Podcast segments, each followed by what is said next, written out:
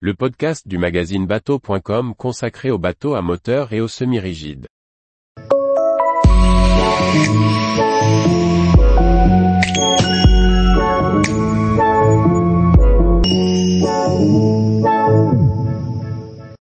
Jeannot DB43, renaissance d'une gamme pour un dayboat premium à la française. Par Maxime le Riche. Avec son DB43, le chantier Jeannot renouvelle sa gamme iconique en se positionnant sur le segment premium du dayboat. Essai et visite en avant-première d'un modèle qui initie une gamme très prometteuse.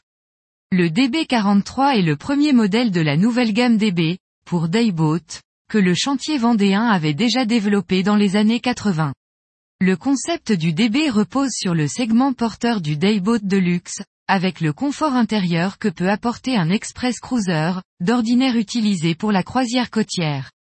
Le résultat de cette synthèse de programmes différents a donné naissance au DB43, qui offre un plan de pont bénéficiant d'une grande modularité. En effet, celui-ci propose plusieurs zones de vie, à choisir en fonction de son programme et du moment de la journée.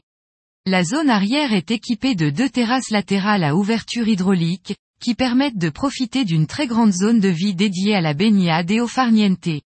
Grâce à ce frambord modulaire, le mètre beau passe de 3,82 mètres à 5,67 mètres. Le coffre situé sous le bain de soleil permet de ranger le radeau, ainsi qu'une annexe dégonflée. Dans un souci esthétique, les prises de quai sont dissimulées dans un petit coffre intégré au début du passe-avant tribord. La plateforme arrière hydraulique, en option, permet de ranger l'annexe et de faciliter l'accès à la mer. Une astucieuse double banquette modulable fait évoluer le plan de pont en fonction du moment de la journée.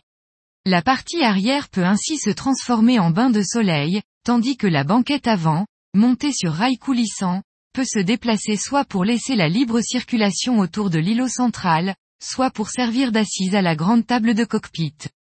L'îlot cuisine bénéficie d'un très large équipement, avec deux grands éviers, une planche à, une plaque de feu et deux réfrigérateurs.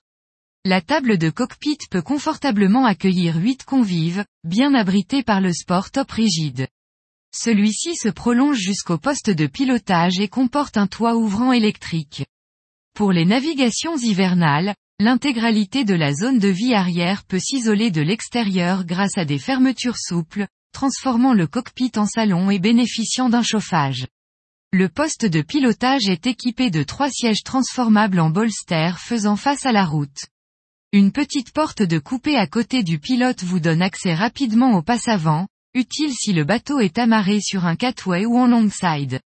Sur le pupitre de commande, deux grands écrans regroupent toutes les informations du bord.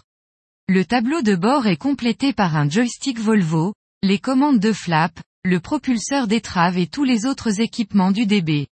Facilement accessible grâce à un large passe-avant sécurisé par un solide balcon, le pont avant est également modulaire. Devant le pare-brise, un grand bain de soleil avec dossier réglable peut être agrémenté d'une table et une autre assise sera installée sur le capot de la baille à mouillage, pour créer ainsi un petit salon en vis-à-vis. L'ensemble pourra être protégé du soleil grâce à un taux tendu entre quatre tubes amovibles. La grande baille à mouillage est compartimentée, afin de pouvoir stocker séparément la chaîne de mouillage et les parbattages. Un soin particulier a été apporté à l'éclairage qui apporte une atmosphère rassurante et feutrée. Le Sport Top est équipé d'un bandeau de LED sur tout son périmètre, des lampes pop-up sont réparties sur le salon avant, l'ilote cuisine et dans les cabines.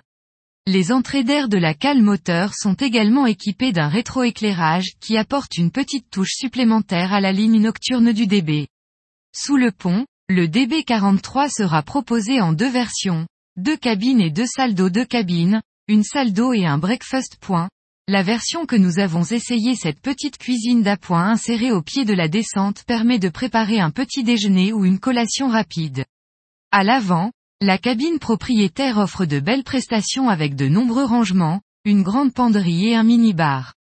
On retrouve beaucoup de lumière dans cet intérieur, où la sensation d'espace est renforcée par de grandes surfaces capitonnées.